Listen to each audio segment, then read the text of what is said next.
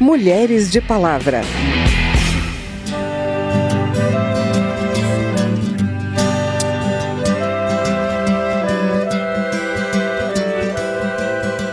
mais de 40 anos para impedir o uso de uma tese tão cruel, tão patriarcal, tão misógina, realmente de ódio contra as mulheres, a legítima defesa da honra. Mudaram as estações, nada mudou, mas eu sei que alguma coisa aconteceu, tá tudo assim, tão diferente. No início de agosto, o Supremo Tribunal Federal declarou que é inconstitucional o uso da tese da legítima defesa da honra em crimes de feminicídio ou de agressão contra mulheres. A decisão foi unânime. A tese foi usada por décadas para justificar o comportamento de homens assassinos, mas não estava na lei. Com a decisão histórica do STF, ficou no passado, um passado triste e vergonhoso, a ideia de que o comportamento de uma mulher pode justificar a morte dela. Esse é o tema de hoje. Eu sou Vera Morgado e te convido a me acompanhar a partir de agora. Mesmo com tantos motivos pra deixar tudo como está, nem desistir, nem tentar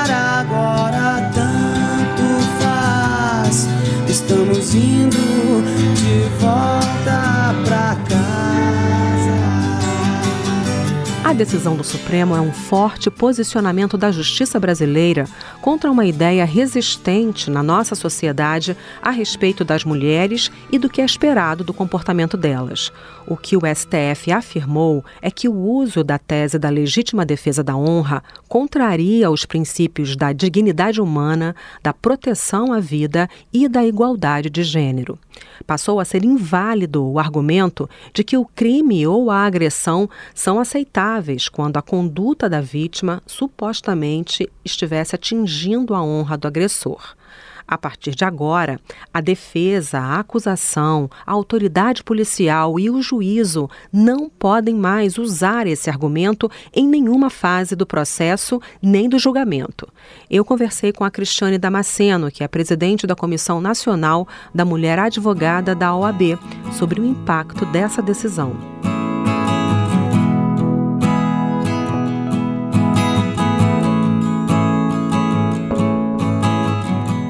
Especialistas, analistas dizem que o princípio da legítima defesa da honra não estava na lei, que foi uma criação, uma interpretação. É isso mesmo, doutora? É isso mesmo. Eu acho que é muito importante a gente deixar evidente o que, que é a legítima defesa. Né? O nosso Código Penal ele foi criado em 1940 e você prevê algumas circunstâncias que afastam a punição pela prática do delito, e uma delas a gente chama de legítima defesa. É, o artigo 25 da nossa lei, ele traz os requisitos para que esse argumento seja aplicado, né? Então, o crime tem que. O mal que está sendo praticado contra a pessoa tem que ser atual ou iminente, né? O meio para você revidar essa, esse mal injusto ele tem que ser proporcional. Então, existem algumas características para a legítima defesa. Qual que é o problema desse contexto de julgamento? Nós tivemos no Brasil um caso muito famoso, que é o caso do Doc Street e da Angela Diniz, né? Que ele é, matou ela e um dos argumentos usados pela defesa dele foi que ela tinha um comportamento desviante, que ela traía ele e que as brigas teriam se originado por causa disso. E em razão disso, ele acabou matando ela. Então, esse foi um dos casos mais emblemáticos, conhecidos, que esse argumento foi utilizado. Só que ele não está dentro do parâmetro do que é previsto lá no artigo 25 da lei que a senhora está me explicando é que esse argumento da legítima defesa da honra extrapolou e passou a usar esse princípio para uma outra questão, que é uma questão ligada a, por exemplo, a traições ou a comportamentos praticados durante o relacionamento amoroso para justificar a morte de alguém. Aí você pergunta para mim, de onde que vem essa construção com essa desproporcionalidade? Sim. Né? Sim. É, isso vem da construção das normas e do conceito do papel da mulher dentro da sociedade, né? Porque um, você aceitar um argumento como esse é a mesma coisa de estar nos colocando numa posição de propriedade do outro. O homem mata a ex-mulher na frente dos filhos. A gente escuta isso com muita frequência, né? Sim. É a justificativa que ele usa no tribunal do júri é que né, ela estava passando dos limites, que ela tinha um outro namorado, eles não tinham se divorciado. O que, que eles estavam querendo dizer? Quando você traz esse tipo de argumento, olha, a mulher é propriedade do ex-marido, portanto, ela só pode fazer aquilo que ele quer, ela não poderia ter mantido um outro relacionamento antes do divórcio ter saído, e por isso que a pena dela por essa infração foi a morte. Por que, que é importante a gente quebrar esses tabus? Para você ir quebrando o ciclo da violência. Pessoas entenderem que é, ninguém é dono de ninguém, que a mulher tem autonomia para poder acabar com os relacionamentos, entendeu? Então, Sim. assim, existe uma, uma, uma simbologia na hora que você acaba com esse argumento muito importante. Ainda existe alguma lei ou alguma interpretação ou ferramenta jurídica que nega direitos à, mulher pelo fato dela ser mulher no nosso arcabouço jurídico e que deveria ser modificado?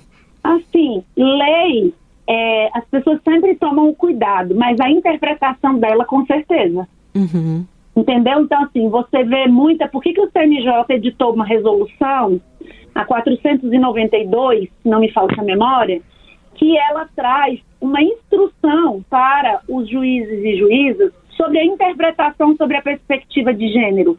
Porque às vezes a regra está lá posta, mas na hora dele interpretar a regra, como por exemplo, dá um caso claro da área de família. A mulher pega, sai de casa, deixa as crianças com o pai. Essa é a história que chega pra gente. Só quando você vai ler a história, ela fez isso porque ela está passando por um processo grave de violência. Aí o juiz vai lá, num caso concreto, e diz o seguinte: infelizmente ela abandonou os filhos, a guarda tem que ficar com o pai. Tá entendendo? Então, esse é um caso que, quando você julga, você precisa falar: opa, pera lá, colocar as lentes da perspectiva de gênero e dizer: por que, que essa mulher saiu de casa? Por que, que ela fugiu? Qual é o contexto do relacionamento de vocês? Para eu poder chegar à conclusão, enquanto julgador ou julgadora, se é caso de dar a guarda para um ou para outro, entendeu? Doutora Cristiane Damasceno, presidente da Comissão Nacional da Mulher Advogada da OAB, muito obrigada pela entrevista. Por nada, disponha. Um abraço. Abraço, doutora. Tchau, tchau. Tchau. 40 anos, grupos de mulheres se organizaram em protesto contra o uso da legítima defesa da honra em julgamentos e motivaram um debate nacional a respeito da tese. Em Belo Horizonte, a atuação do movimento Quem Ama Não Mata foi histórica. Uma das organizadoras do ato que deu origem ao movimento, a jornalista Miriam Cristos, conversou comigo e fala das memórias dela sobre aquele momento. Pode contar um pouco da história de vocês e como é que vocês, de repente, estavam envolvidas num, num movimento que foi tão importante para a história das mulheres no Brasil? O movimento Quem Ama Não Mata, ele surge nas imediações do 18 de agosto de 1980. O que aconteceu ali? O que tinha acontecido ali?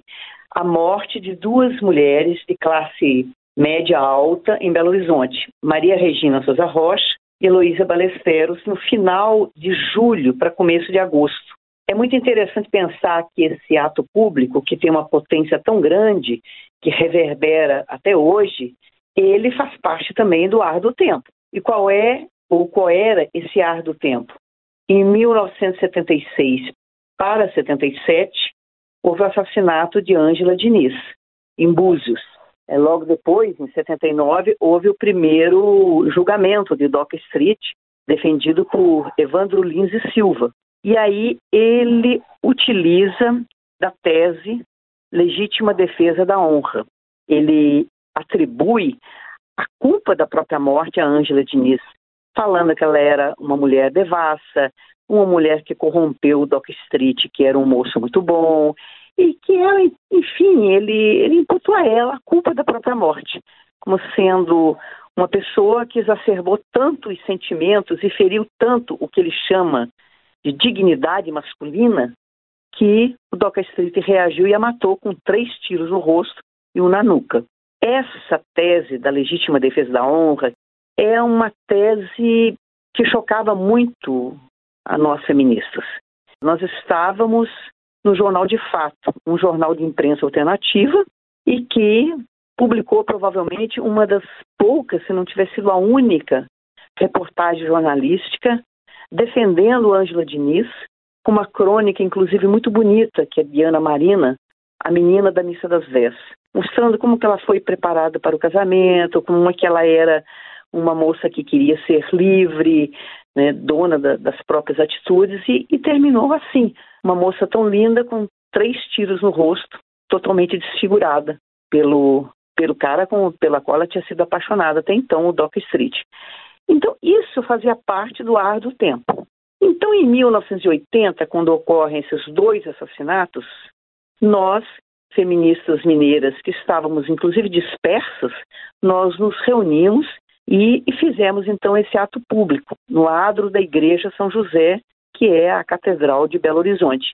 Ali então, é, várias vozes se somaram a nós, né? É um ato político, mas é um ato fundamentalmente a favor do amor, mas de um amor que se expresse através de companheirismo, de respeito, de igualdade. E ali naquele ato nós reivindicávamos também a redemocratização do país. E ali então nasce o movimento que cria o Centro de Defesa dos Direitos da Mulher, ele produz as primeiras pesquisas sobre a situação da violência contra a mulher em Belo Horizonte.